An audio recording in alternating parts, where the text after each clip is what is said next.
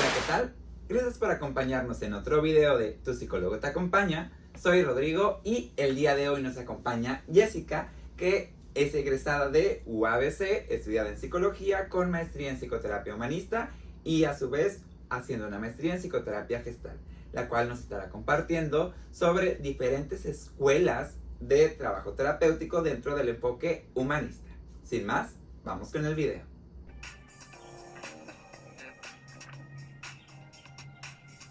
Y bueno, antes de comenzar, recuerden, si esta serie de videos que estamos haciendo para el canal les está gustando, comenten, compartan, denle like y suscríbanse, ya que eso nos apoya bastante y nos permite seguir, seguir generando más contenido para ustedes. Y en ello, bueno, Jessica, ¿qué nos compartirías acerca de estos enfoques, estas escuelas que existen dentro del humanismo?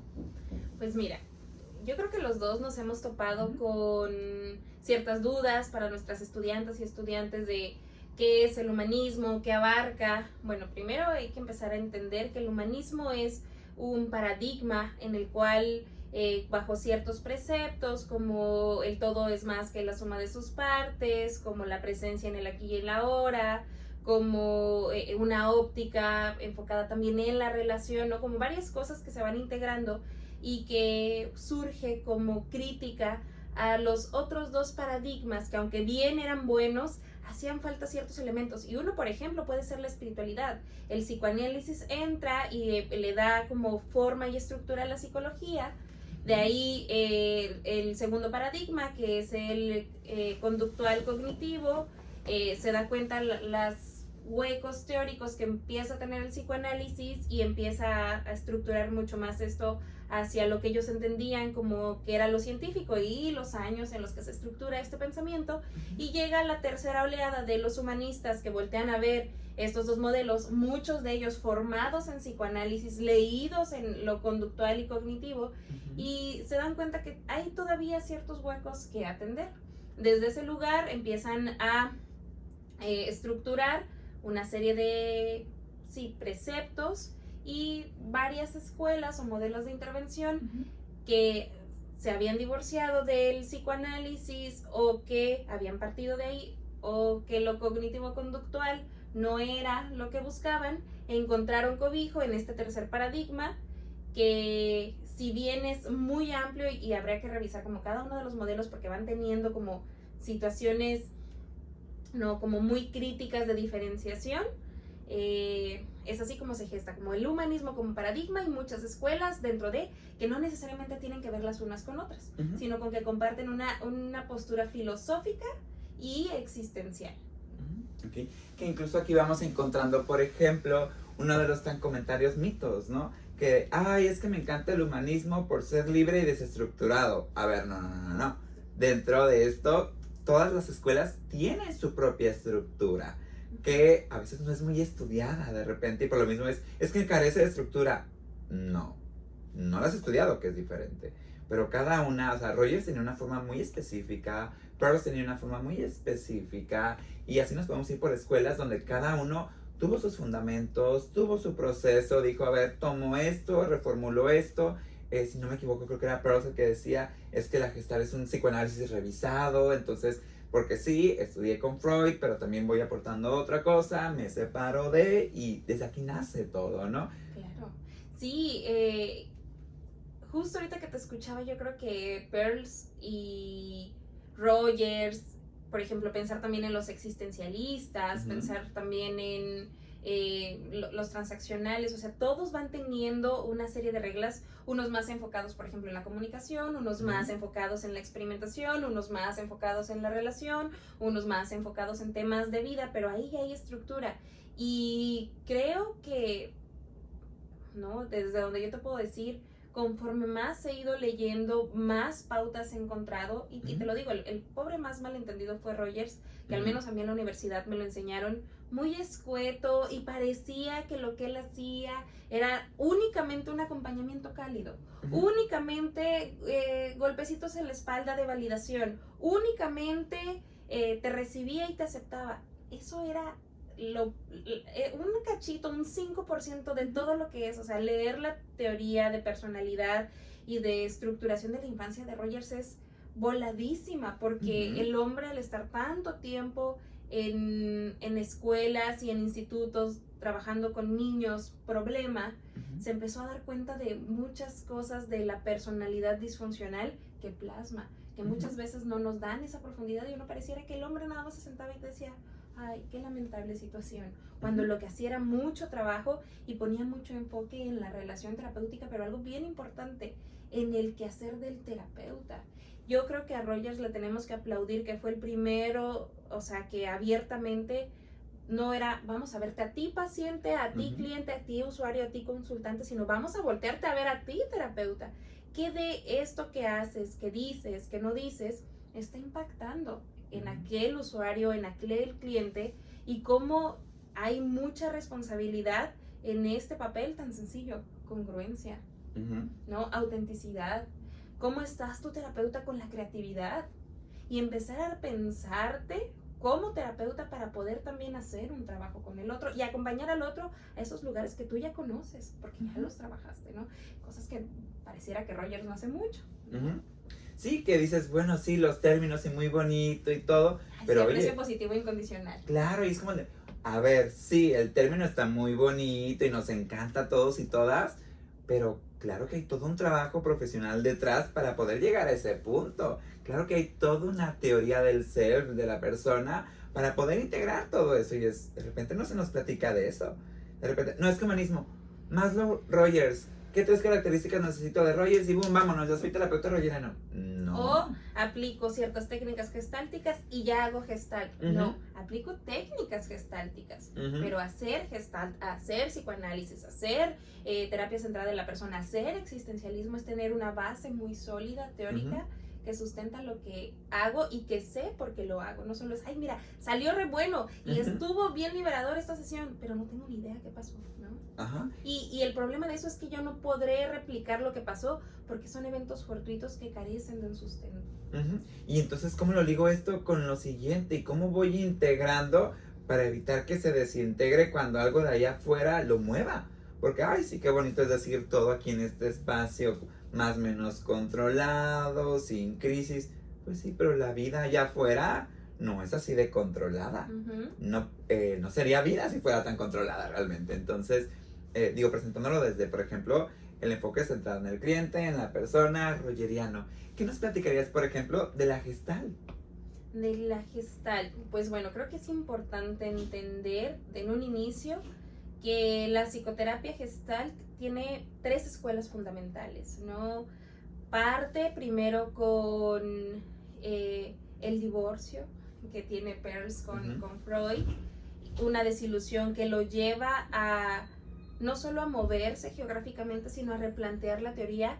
Mientras más hago gestalt y más leo de psicoanálisis, más congruencia y concordancia empiezo a entender que se ve la línea de, lo freudiano en el, pensamiento de Peirce, pero un pensamiento ya más evolucionado, más eh, modificado, aparte por las influencias que fue teniendo. Por ejemplo, Peirce fue paciente de Reik y de Horning, ¿no? O sea, dos disidentes también del psicoanálisis, pero que lees su, propuesta de trabajo y no puedes dejar de ver, ¿no? El, la sustancia psicoanalítica, ¿no?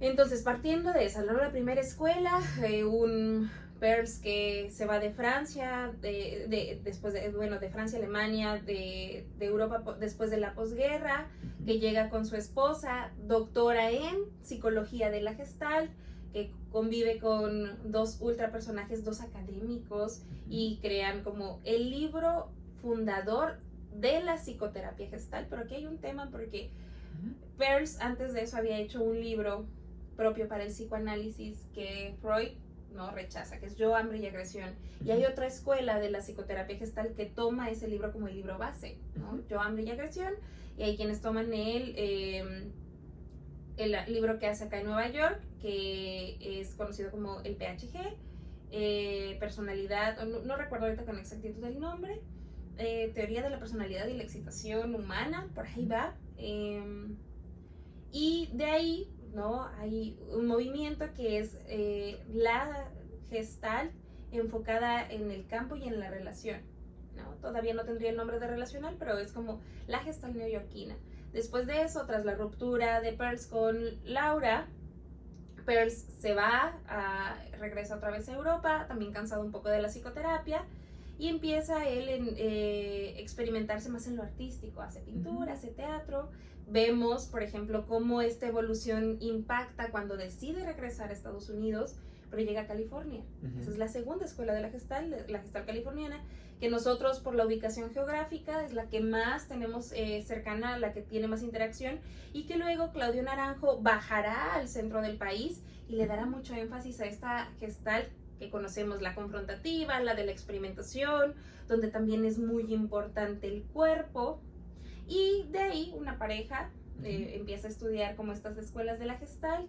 Ellos también venían del psicoanálisis, también venían un poco de haber leído ciertos trabajos de aquí de California, de Palo Alto, con los sistémicos, y, y hacen el Instituto de Cleveland, que es una gestalt intrapsíquica o la gestal de Cleveland, que esta tiene que ver mucho con el ciclo de la experiencia, o sea, una amalgama muy interesante otra vez con el psicoanálisis, donde se habla también de mecanismos de defensa que nosotros lo conocemos como eh, flexiones o eh, el ciclo de la experiencia y las interrupciones del contacto. Entonces, esas son básicamente las tres escuelas de la gestal. Y desde ahí, eh, la diferenciación, aunque nuestra base teórica puede ser la misma, es el énfasis del trabajo. Por ejemplo, un gestaltista californiano hará un trabajo con el espacio, ¿no? Vamos a usar el cuerpo, vamos a trabajar, ¿no? Con qué te pasa cuando nombras esto, ¿no? Y son ciertas actividades que, que llevan al insight o a la introspección o a la toma de conciencia, como le quieran llamar, a través de la experimentación, ¿no? La silla vacía es una técnica que se utiliza más en esta escuela porque es, invita mucho también a la catarsis, ¿no? Un Pearls que venía después de haber estudiado teatro. De ahí está eh, la escuela de Cleveland que va a intentar eh, acomodar o entender al sujeto o a la persona en base a este ciclo de experiencia o con base en este ciclo de la experiencia y entender también las interrupciones del contacto y qué es lo que se tiene que trabajar, ¿no? Por ejemplo, si es la identificación de necesidades, si es la movilización de la energía, si es el que pueda contactar en el reposo, ¿no? Y está la gestalt eh, neoyorquina, californiana o de campo, que todas básicamente son de campo, pero también se le conoce como ese nombre, que trabaja también todo esto, pero mucho del énfasis del trabajo, aunque todas las otras trabajamos, yo hago experimentación, los de Cleveland hacen experimentación, los californianos tocan el ciclo de experiencia, yo toco el ciclo de experiencia como gestaltista eh, relacional. En la gestal relacional, el énfasis está en entender esto que nos va sucediendo, cómo esta relación es una, un prototipo de una relación y qué es lo que nos va pasando te puede servir para que ya fuera entiendas cómo te relacionas. Entonces, esas básicamente son las escuelas de la gestalt. creo que es como súper importante porque precisamente de repente es humanismo y boom, como si fuera todo y es, a ver, no, dentro del humanismo, boom, vamos a ver diferentes escuelas, modelos teóricos y desde ahí, incluso dentro de esos mismos, vamos a ver más como ahorita, ¿no? O sea, sí es dentro del humanismo, gestal, dentro de la gestal, diferentes escuelas de la gestal y dentro de esas podemos irnos entre autores, autores y autores que van eh, precisamente como reformulando, ¿no? Claro. Que nos permiten precisamente, pues, adecuarnos, porque si bien eh, tendrán a lo mejor varios principios, donde ponen como la situación más eh, fuerte, el meollo del asunto, cómo es la praxis de cada uno, porque incluso, por ejemplo, podrán haber estado casados, pero Laura y Fritz eran formas muy diferentes de abordar un caso, ¿no? Claro, porque eh, de esta escuela muy psicoanalítica venía viendo mucho más la parte patológica y Laura, al ser eh, psicóloga y doctora en psicología de la gestal, era un abordaje mucho más eh, sociológico. Y luego con estos eh, elementos académicos, había uno que escribía poesía, entonces empieza a ser una, una psicoterapia que no solo se cargaba hacia lo patológico, que venía también nutrida por lo sociológico y que también, por ejemplo, incluso eh, terminología de la psicología de la gestal entra a la psicoterapia de la gestal gracias a Laura, porque ella traía todo este bagaje y empezar a entender lo que nos va sucediendo en función de situaciones que emergen, que se hacen visibles, que se hacen figura y cómo todo lo que no va siendo relevante, pero que es parte de nosotros, pasa a un fondo. Y cómo este movimiento dinámico lo vamos haciendo todo el tiempo, figura fondo, figura fondo, figura fondo. Y cómo la psicología de la gestal con esto de la forma, de cerrar gestales, de figura, va complementando una teoría que propiamente Pearls no quería crear, pero dada la necesidad, se ve brillado a, también movido por el dolor, a hacer una escuela, un modelo de intervención mucho más abierto y receptivo, pero con bases muy, muy claras psicoanalíticas. Que incluso, digo, eso es punto importante para saber también, eh, para que nos vean, que nos escucha, saber diferenciar, porque luego de repente, a ver cómo, cómo que psicología de la gestal y cómo que psicoterapia de la gestal no es lo mismo y es, no, uno tiene que ver con cómo se va formando podríamos decirlo desde el nivel solamente cognitivo, como es la psicología gestal, y perceptual de decir, pues sí, como todos los otros modelos, que hablar de terapia, eh, o bueno, mejor dicho, psicología cognitiva no es hablar de TCC. Hablar de lo conductual no es hablar de TCC, porque no todos brotan directamente, al igual que la psicología gestal, no es hablar del modelo terapéutico. Psicoterapia gestal, sí.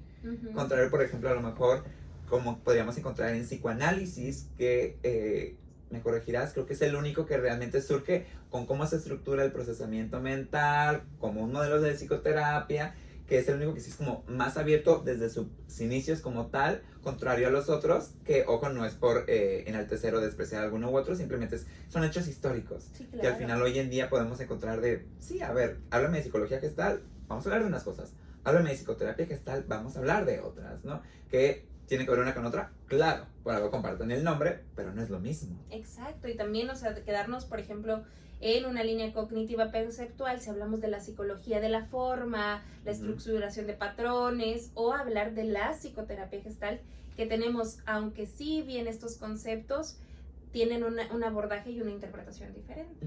¿no? Y qué pasaría también con el psicoanálisis hablar con un freudiano, hablar con un relacional y un lacaniano, podrán tener eh, símiles en el lenguaje, pero en la estructuración ya es otra cosa. Y es estar hablando tres lenguajes bien diferentes, aunque compartan vocabulario. Sí, y sobre todo si hablamos de psicoanálisis francés, ese vocabulario está muy complejo. Sí, claro, sí, sí, sí. Y también algo importante que ver aquí es que creo, y, y sobre todo lo digo porque tú y yo somos maestros universitarios, es ir entendiendo que los paradigmas sí tienen un buen sustento, ir entendiendo que también no hay el paradigma bueno. Yo, yo algo que les muestro a mis alumnas y mis alumnos es, no existe un modelo que sirva y que no sirva. Creo que aquí hay que revisar cómo nosotros como profesionales de la psicología o de la psicoterapia vamos trabajando con lo que vamos entendiendo, estudiando, supervisando, formándonos, independientemente del modelo de intervención, porque los modelos de intervención vigentes están vigentes por muchas buenas razones, pero aquí sí es entender que cada uno parte de bases muy específicas y que sí es importante el dominio teórico porque va a ser el sustento de nuestras intervenciones. Y si nosotros le quitamos o le restamos profundidad a los modelos de intervención, muy probablemente le estemos restando profundidad a nuestros procesos de intervención. Porque, por ejemplo, puedo pensar en un humanismo eh, entendido inicialmente como únicamente validación y acompañamiento. Que claro que es bueno, pero contención, validación y acompañamiento te lo pueden ofrecer orientadores, te lo pueden ofrecer trabajadores sociales, te lo puede ofrecer eh, personas que te amen mucho. Ahí mm, yo cuestionaría si hay trabajo terapéutico. El trabajo terapéutico es eso, es un trabajo. Piensen ustedes todos los días cuando se levantan a la escuela o a trabajar, hay un esfuerzo. Eso tiene que haber en la terapia, un esfuerzo recuerdo que cuando, y te comparto, ¿no? Cuando llego a ciertos temas importantes con mis consultantes y, hay como, chin, eso va a estar difícil. Exacto. Ahí está el trabajo. nuestra chamba es nombrarlo, es poderlo ver, es quizás revisar el impacto, pero el trabajo es allá afuera y es trabajo. de todo el tiempo que tú quieras hacer este esfuerzo, porque tampoco es en continuo todos los días voy a trabajar en esto, pero es un trabajo que yo sé que tengo, la congruencia, la autenticidad, el incluso tener temas importantes existenciales, decir, sé que me cuesta trabajo nombrar mi muerte, pero de alguna forma sé que parte del trabajo es ir asimilando que quiera o no me voy a morir.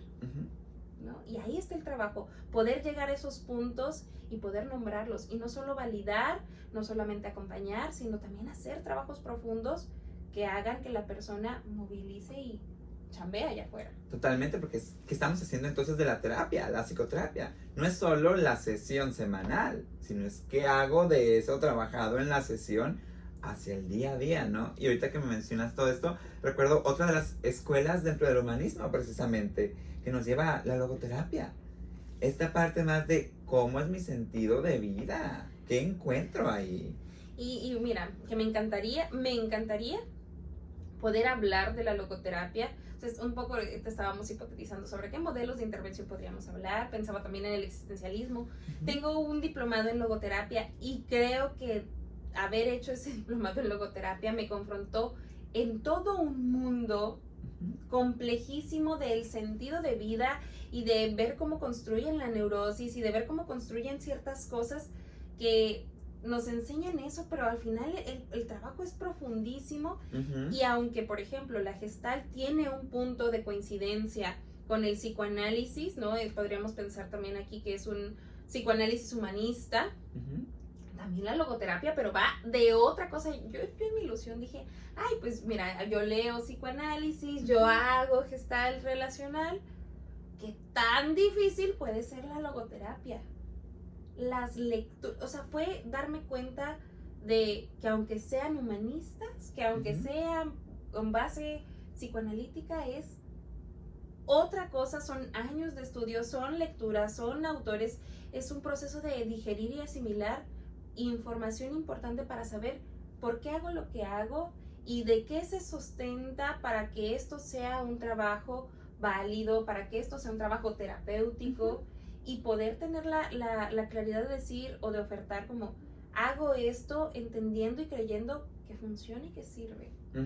Que es también comprender esta parte de, bueno, sí, vamos iniciando con Franco, ¿no? Y tenemos a lo mejor estos dos libros y sí, va sentando bases, pero logoterapia es más que eso. Es como decir, bueno, es que Gestalt es solo eh, Fritz Pearls. O solo silla vacía. O solo silla vacía, no. Es como el de, vamos comprendiendo que se va a fondo, a fondo, a fondo. Y luego el alumno, el alumno del alumno, el alumno del alumno, del alumno. Y van así, ¿no? O sea, y es y reformulando los trabajos. Totalmente y actualizándonos y decir, a ver, es que nuestra eh, profesión es así realmente. O sea, nos vamos actualizando y que el conocimiento y el aprendizaje pues nunca pare realmente porque es lo mismo que el proceso de vida. El proceso de vida es ir aprendiendo, es ir experimentando, la psicoterapia es, ok, a lo mejor aquí y ahora puedo pausar mi proceso, pero a lo mejor en un año lo vuelvo a necesitar por un momento porque precisamente nunca paro de vivir, nunca paro de aprender, ¿no? Y los enfoques pues nunca paran de actualizarse.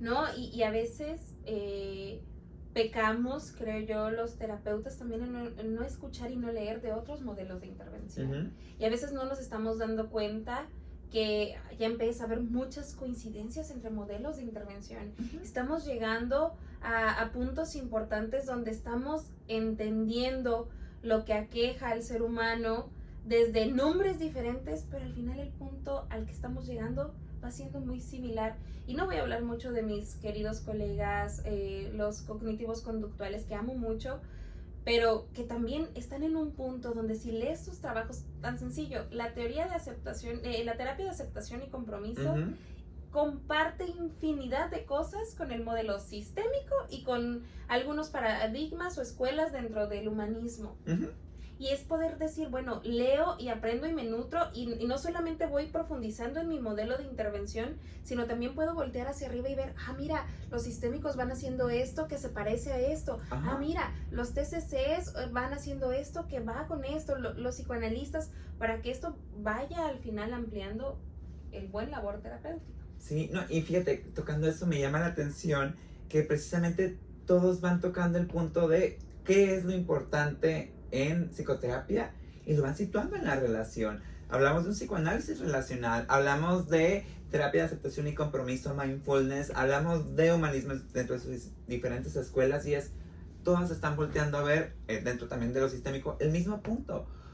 Alianza terapéutica, relación terapéutica, transferencia, apego al tratamiento. Aquí y ahora. Aquí y ahora. Y es, a ver, todos lo nombran desde su propia terminología, pero lo importante al final del día es este hilo que me conecta al tú, y al yo crea un nosotros, ahí se forma un trabajo, una experiencia, ¿y qué hacemos con ello, no? Y al final es como súper curioso de, a ver, sí, a lo mejor uno es más cualitativo, más cuantitativo, algunos más enfocados a la investigación, otros menos enfocados a la investigación. Cada quien va abordando desde su esquina, desde su paradigma, para llegar al mismo punto, ¿no? Esto que comprendemos como salud mental. Sí, sí, sí. Y que, fíjate, ahorita que dices esto, pienso, por ejemplo, en eh, los colegas también que, que, aprecio mucho, los existencialistas, ¿no?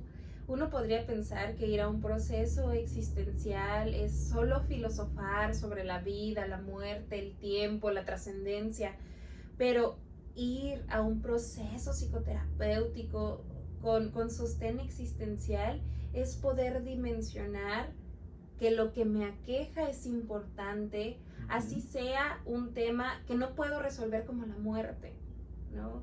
Es poder estar acompañada en, en ir desdoblando o desplegando, o diría Peirce, en ir pelando la cebolla para conocerme más. Y si bien no voy a cambiar, por ejemplo, volviendo a la muerte, el hecho de que me vaya a morir, al menos sí puedo saber qué quiero hacer con esto que ya sé. Y ahí ya hay trabajo terapéutico. Y que si esto lo nombran los sistémicos, y esto se nombra en psicoanálisis, en Gestalt o en Rogers, sería muy lo mismo. Bueno, ya te diste cuenta de esta realidad, de esto que te pasa. Ahora, ¿qué quieres hacer con ello? Y, creo que todos los modelos coincidimos en eso. Que va al punto de decir, no, la psicoterapia no solo es acá. No solo es acá adentro, también es acá. Es decir. Y es acá. Y es acá. Y es ahora sí que hacia arriba, hacia abajo, hacia adentro, hacia afuera, a los lados. Porque precisamente es. Nunca dejamos de relacionarnos. O sea, y también pensar no solo la relación, eh, porque de repente menciono, por ejemplo, en la consulta, y tu relación con, a ver, a ver, no andamos, a ver, no, espérate, yo nunca dije relación noviazgo, dije relación porque eso implica uno y otro. Y nunca, nunca dejamos de relacionarnos porque es imposible. Claro. O sea, así llegué cinco minutos corriendo por un café, ya creé una relación comercial con la persona que estaba atendiéndome y puede ser muy buena para hacerme volver o puede ser malísima para decir Dios, que asterisco, asterisco, asterisco, ya no vuelvo, ¿no? Y es precisamente de, también, ¿qué pasa con eso? Porque, por ejemplo, ahorita, eh, hablando de escuelas, pienso también en la parte transaccional. Esta parte más que si del adulto, que si del infante, cómo es mi relación conmigo mismo para mis adentros. Sí, que fíjate que, que, pensando en el análisis transaccional, que es un modelo de intervención dentro del humanismo, que no comparte preceptos ni con la gestal, ni con el existencialismo, ni con lo rogeriano, pero que sí habla de la relación, habla mucho, el, el análisis transaccional, de pensar cómo me comunico y desde dónde me comunico, que eso para mí, desde mi postura, ya es muy relacional, ¿no?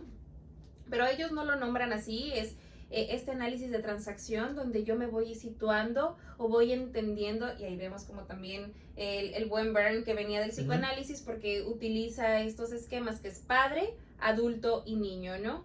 Entonces, y, y, padre tendría que ver con esta vinculación y esta relación, ¿no? Comunicativa con ciertas figuras desde donde yo, por ejemplo, si, si yo me comunico o me dirijo a los demás desde una esfera como padre, habría que revisar si yo también me sitúo como padre, si me sitúo como adulto o si me sitúo como niño. Y un ejemplo puede ser, si yo me sitúo eh, como en esta transacción de, de, padre a padre, yo me podría comunicar contigo eh, desde los mandatos. ¿Sabes qué, Rodrigo? A ti te toca eh, poner la cámara y tú me podrías decir, sí, Jessica. Y a ti te toca eh, no olvidar que cuando te vayas tienes que acomodar los cojines. Hay una transacción muy parental, muy de mandatos, muy de obligaciones. Si esto fuera una transacción, por ejemplo, que es como la más complementaria de padre a niño, Rodrigo me podría decir, no se te vaya a olvidar eh, acomodar las almohadas cuando te vayas a los cojincitos. Y yo le podría decir, ay, no, Rodrigo, acomódalo tú porque yo no sé. Ahí ya cambia mi forma de relacionar y no me estoy situando en parejo, ya, ya hay una relación complementaria donde yo le solicito que me siga cobijando, pero mi línea es mucho más infantil, donde yo claro que lo puedo hacer y desde una línea adulta sería, no te preocupes, yo recuerdo cómo estaban y yo lo atiendo, ¿no? Pero desde una línea más infantil sería pedir, por favor, que tú suplas, ¿no? O hagas estas pequeñas cosas atendiéndome a una línea, ¿no? Entonces también poder identificar cómo me relaciono, cómo me comunico con el otro. Si yo estoy situada constantemente en el niño, pues es muy probable que si él está en el niño nos pongamos a jugar y nos hagamos guerra de almohadas aquí, pero que si estemos en el padre niño, él me, él me diga, bueno, está bien, Jessica, tú no te preocupes, yo lo hago lo ideal y la, y la, propuesta del análisis transaccional es que yo puedo ubicarme en adulta, porque es lo que soy, a él como un adulto y que esto sea lo más lineal y lo menos complejo, porque bueno, vamos viendo que las transacciones van siendo complejas, porque es muy probable que si yo me relaciono en una línea de niña con él como padre, pueda desgastar la relación sin yo darme cuenta. Sí, que eso curiosamente lo podemos encontrar mucho de repente en noviazgos y relaciones familiares, desde que, a ver, ¿qué tanto también me permito relacionarme con un niño siendo niño? Claro. Y de repente, por ejemplo, eso nos puede llegar a suceder, bueno, no sé si atiendas, creo que te preguntas si tienes infantes. No, no, no. no. Infancias no. Infancias no. De acuerdo completamente. Pero es esta parte de decir, a ver, ¿qué pasa de repente con ciertos cuidadores? Que el infante dice, se pone como infante y está jugando y la imaginación y aquí, aquí y allá. Y el adulto es adulto. Y es como de, oye, ¿no te va a restar madurez? ¿No te va a restar recursos cognitivos? ¿No te va a restar valor como persona si tú 20 minutos sacas al niño a que salga, que juegue, que destroce. Que den vueltas. Ajá, y es como de, ¿qué pasa ahí, no? Porque luego de repente, ¿qué pasa también si obligamos al infante a no te manches, vete bonito, vete bonita, siéntate como tal o como cual? Y es como de, a ver, entonces no, lo que le toca. No lo que le toca, es hacerse como en un teatro. Que comprender que también va a haber límites, reglas, pero que no son de un adulto, sino van acorde a su edad. Y es precisamente donde hace un punto relacional donde sí, muy intrapsíquico, muy pensado desde el lenguaje, pero también que pone el hilo hacia qué, diferentes roles puedo jugar siendo yo. Claro. Puedo jugar como niño. Pero con conciencia. Exacto. Que, que, eso es mucho lo que va a brindar la psicoterapia, la capacidad de pensar y de elegir esto que nosotros llamamos conciencia. No es nada más esto se me bota y yo regañé al niño o yo me puse a rodar, sino es yo elijo regañarlo o yo elijo ponerme a rodar, pero es eso, el proceso de elegir, de tener la conciencia, que eso es lo que brinda la psicoterapia. A veces platico con mis alumnas y mis alumnos y me dicen, y bueno, ¿y, ¿y, qué ofrecemos con la terapia? La posibilidad de ampliar el panorama y desde ese lugar tener el mayor campo de visión sabiéndonos, sabiendo al otro, sabiendo las circunstancias contextuales y eligiendo.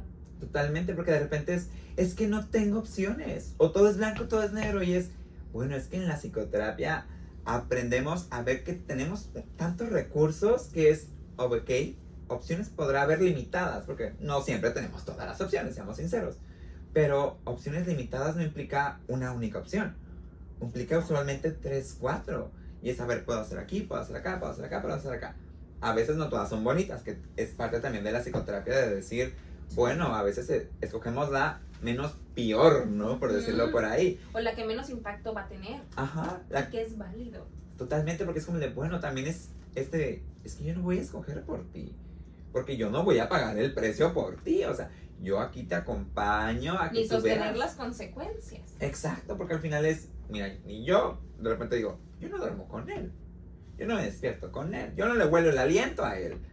¿Por qué tendría que decirte yo qué escoger? Sería muy grosero y transgresor de mi parte decirte, haz esto. Oh, sí, sí, sí. Incluso, eh, fíjate que ahorita que decías esto, yo recordaba en algún momento una consultante me decía que, que sí estaba bien irse por el camino fácil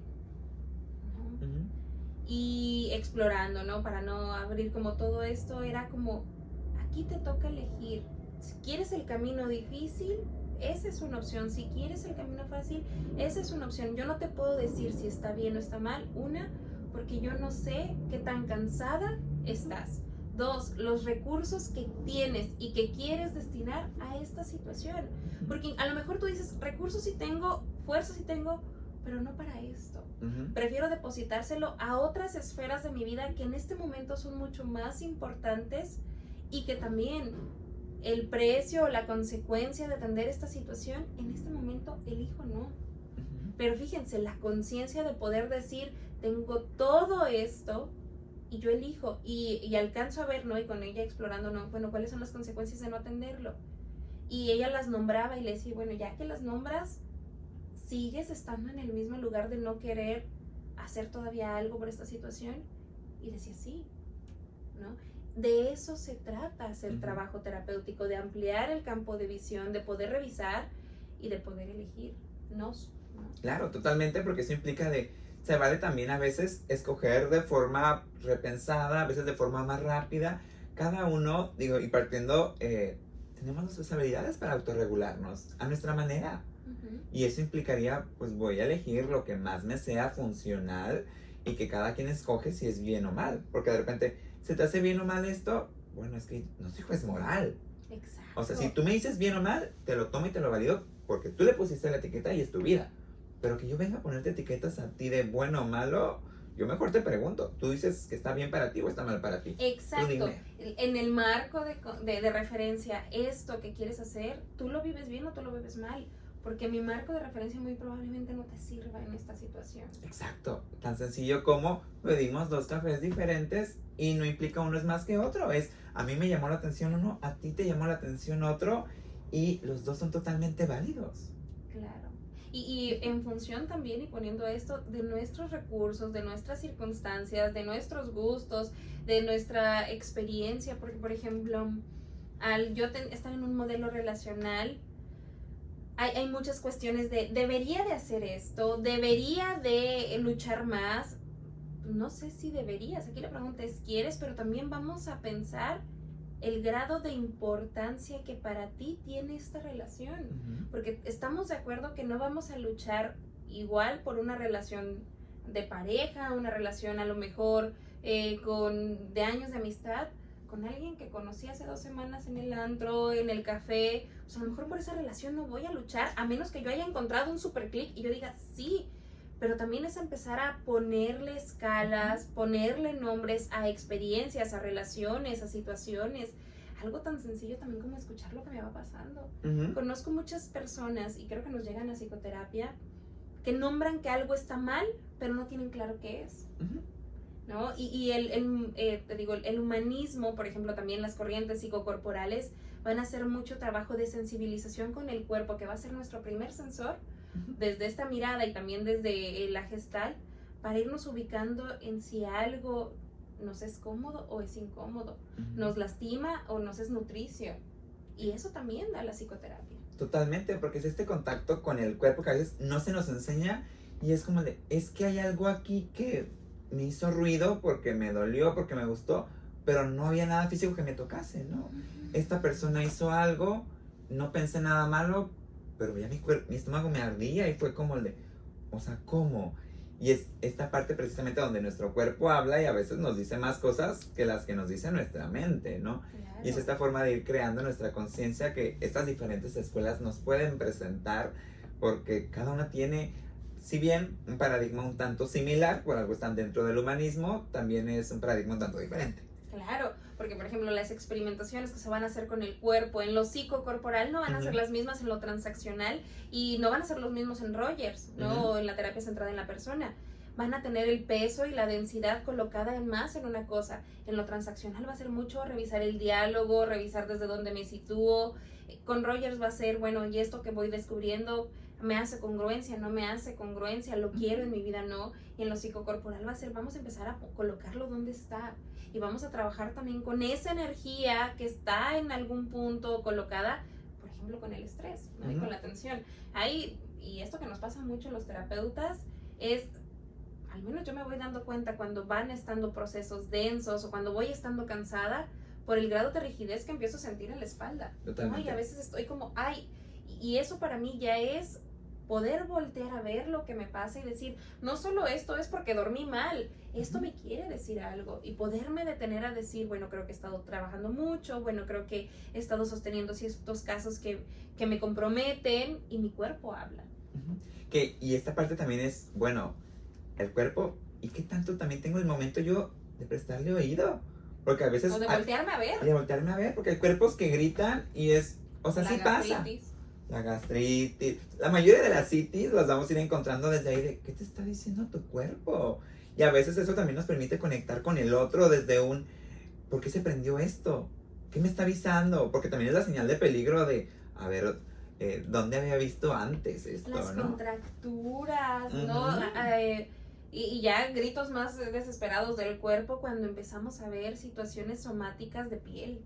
¿No? O sea, yo les puedo decir, ya los gritos más desesperados del cuerpo, o sea, van siendo la gastritis, la colitis y luego las cosas dérmicas, porque a veces el dolor de cabeza lo anulamos y como pastillas para el dolor de cabeza siempre hay, mira. Entonces, si yo tenía sed, si yo tenía sueño, si había estado muy cansada cognitivamente, lo anestesié con una pastilla y ya no atendí esa situación de no dormir bien, de no estar tomando agua. Bueno, la contractura, le podemos echar la culpa, es que estuve chueca, es que la silla estuvo incómoda, en lugar de decir, a ver, ¿qué es esto que he estado tan cansado o que me ha tenido apretando el cuerpo que yo no me he dado cuenta? ¿no? Y es empezar también a voltear a ver el cuerpo y lo que me quiere decir de mi experiencia para yo intentar atenderla o decidir no atenderla, pero con mucha conciencia. Decido no hacerle caso a este dolor que sé que me está ocasionando el mucho trabajo. Muy bien, ¿no? cada quien sabe lo que paga. Aquí es como un restaurante. A veces ya estamos viendo el menú y la terapia nos permite ver de forma clara el precio.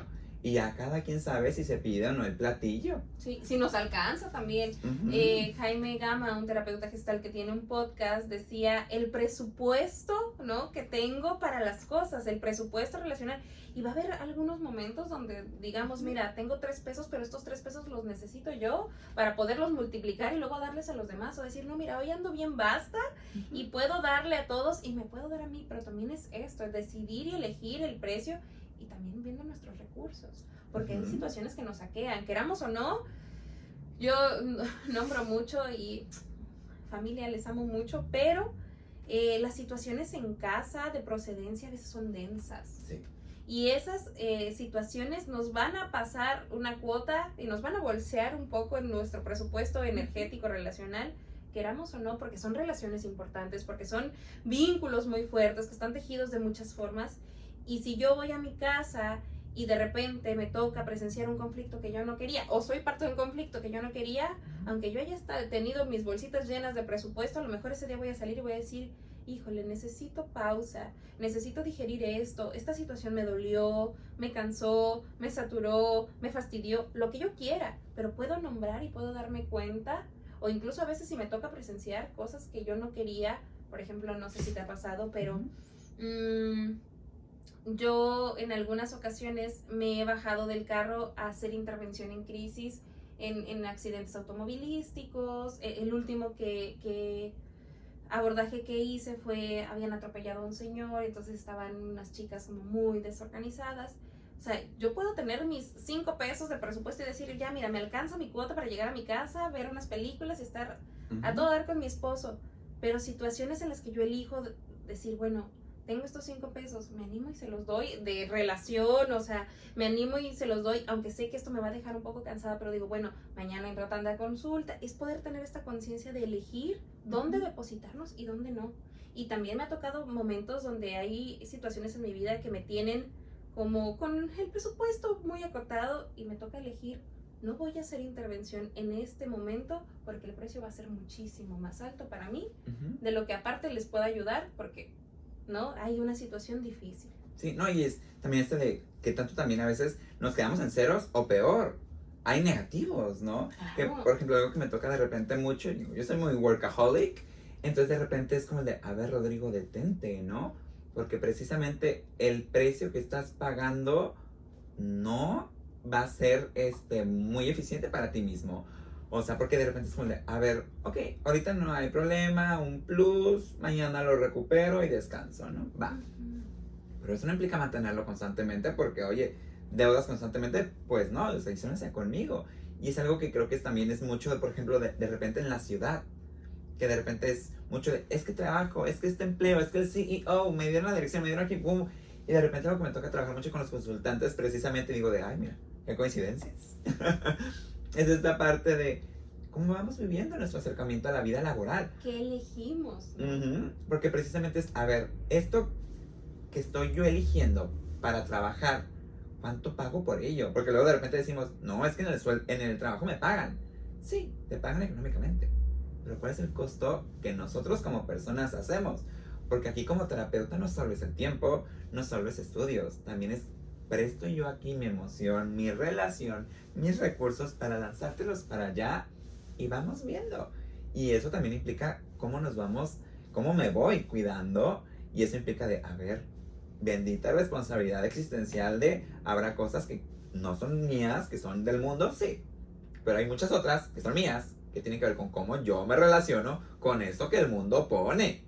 Y ahí es donde empieza yo y el ambiente y vamos viendo y, y es como súper interesante precisamente llegar a un enfoque que nos permite poner todo eso y decir, a ver, vamos escogiendo, vamos eligiendo, que a veces a lo mejor si lo vemos desde la parte más eh, instruccional, puede chocarnos con muchos modelos, desde la parte de, pero es que siempre me han dicho qué hacer. O sea, como que acá quieres que piense qué quiero hacer. Es que yo no sé, tú dime. Y es como el de, bueno, a veces el reto, curiosamente, para unas personas es ser más libres.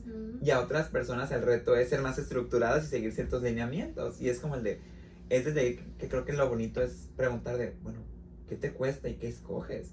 Porque a lo mejor a mí me cuesta, por ejemplo, yo una vida godín no podría, porque a mí decir te sientas ocho horas, no puedo.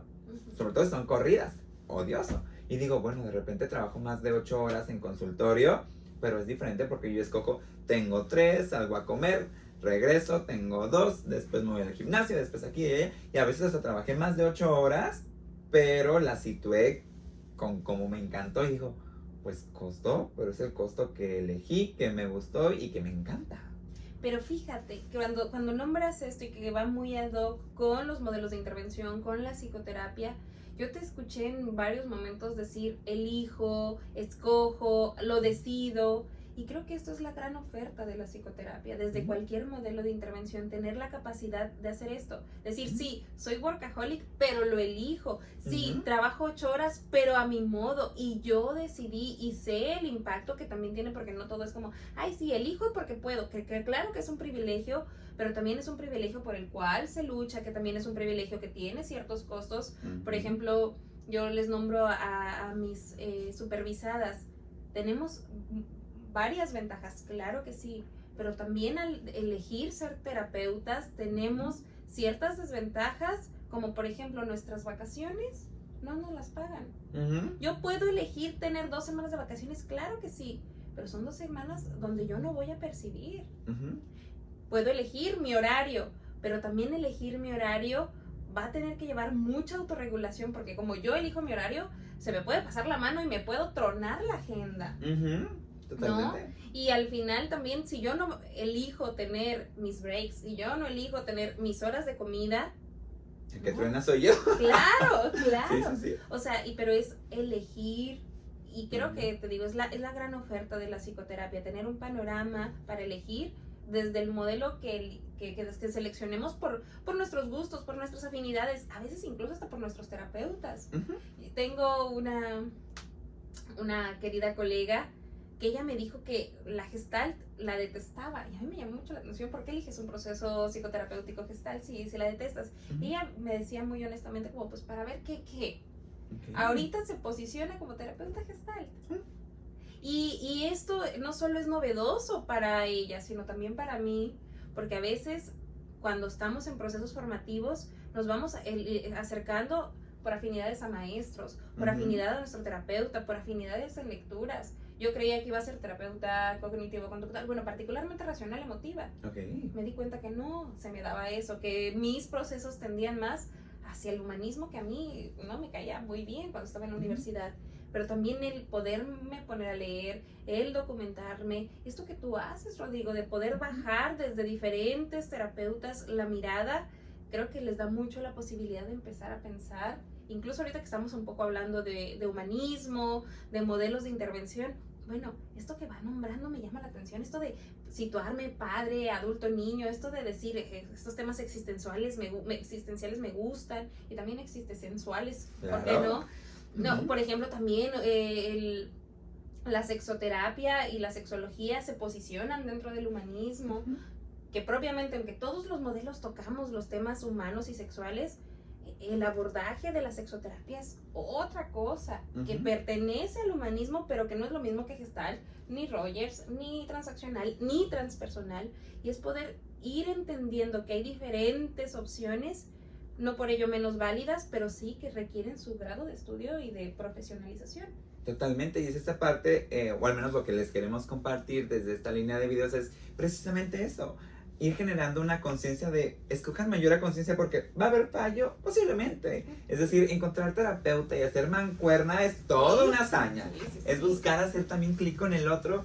Y creo que es lo importante, eh, no perder el miedo, llámese como estudiantes, como personas eh, generales fuera de la psicología, poder atrevernos a aventurarnos y abrirnos con un otro.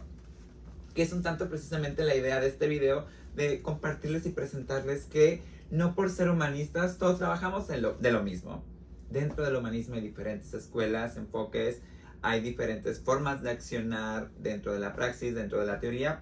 Todas humanistas, sí, pero cada una desde ahí y pues precisamente tomen estos sentipensares que vamos compartiendo para que para que ustedes escojan mayor conciencia y tratar un tanto no de evitar el fallo, pero al menos de evitar tantos eh, o que el número sea más grande, ¿no? Desde ahí, no sé si te gustaría ya a manera de cierre compartirles algo a las personas que nos ven, nos escuchan ahí en casita. Pues creo que sería, eh, si tú estás interesada en la psicología, en la psicoterapia, en la terapéutica y te va haciendo sentido eh, algún paradigma, psicoanálisis, cognitivo, conductual, humanista, lee, documentate, para que también vayas intentando aproximarte lo más posible a, estas fibras medulares que sostienen los modelos de intervención y desde ahí puedas ir eligiendo. Acércate a tus maestros, a tus maestros en la universidad y, y pregúntale sus experiencias, porque creo que también eso es muy importante a la hora de discernir qué, hacia dónde pregúntale a autores favoritos. O sea, yo creo que algo que hubiera estado chidísimo que yo hiciera en la universidad es como a, mis maestras y maestros terapeutas, un autor que consumas o que lo que diga te haga sentido y empezar a documentar cómo esta persona que no solamente ya hace terapéutica, que da clase, que consume, ¿no? Que su discernimiento le ayuda a consumir y que esto, aunque a lo mejor no le vaya a entender porque eh, leer algunos modelos de intervención, por ejemplo, la gestalt es igual de complicada que el psicoanálisis. Entonces, eh, y, todos tienen su grado de dificultad, ¿no? No creo que haya un modelo sencillo, pero empezar a, leer y a decir, bueno, todavía esto no entiendo, pero ese es el inicio para eventualmente entenderlo y regresar a... Yo recuerdo que este maestro leía mucho a tal eh, autor, a tal autor. Bueno, ahora pues, lo voy a dar el permiso y sobre todo, cuando vayan leyendo, vayan viendo dónde está su afinidad, porque muy probablemente ahí es donde les haga mucho sentido algún modelo de intervención, más allá de lo que se dice que son, ¿no? Esto tiene que ser lo más personalizado, lo que a mí me haga sentido, lo que a mí me funcione, porque al final estos son como lentes de realidad, ¿no? Yo me puedo elegir los lentes de moda, sí, pero déjame me pruebo otros lentes para ver si no me quedan mejor a mí. Oye, es precisamente esta parte donde decir, bueno, ¿a cuál quiero tomar? Porque las cosas con el tiempo se ponen mejor. Claro, como un buen vino y como nosotros, claro que sí. Sí, pues, de hecho sí, o sea, los mejores terapeutas son los que llevan años y años y años horas vuelo. Totalmente, y estas horas vuelo no solo son, digo, ahorita estamos hablando de teoría, pero también es práctica y también es vivencial, es decir... es experiencial. Totalmente. Es de poder decir, mira, ya viajé sola, lo detesté o lo amé, pero esto me abre mi campo experiencial y me puede situar en que esta experiencia que yo creía benéfica no lo fue o que no creía benéfica sí lo fue. También es la vida la que nos va nutriendo. Totalmente, y eso nos permite precisamente aprender a nutrir nuestros procesos de acompañamiento con un otro. Y desde ahí, eh, bueno, ya lo saben, atrévanse a leer, a estudiarse, sentirse y trabajarse en un proceso tanto psicoterapéutico como de supervisión, precisamente siempre en pro de la salud mental. Y bueno, ya lo saben, si este video les gustó, denle like, compartan, suscríbanse, porque eso apoya mucho al canal y es totalmente gratis. Y a su vez, si quieren que hablemos de alguna de estas escuelas, más específicamente, o alguno de estos autores, háganoslo saber en la caja de comentarios o a través de las diversas redes que les vamos compartiendo. Sin más, nos despedimos. Mucho gusto, soy Rodrigo. Y Jessica, muchísimas gracias. Gracias a ustedes por acompañarnos en otro video de Tu psicólogo te acompaña y nos vemos la próxima. Bye bye.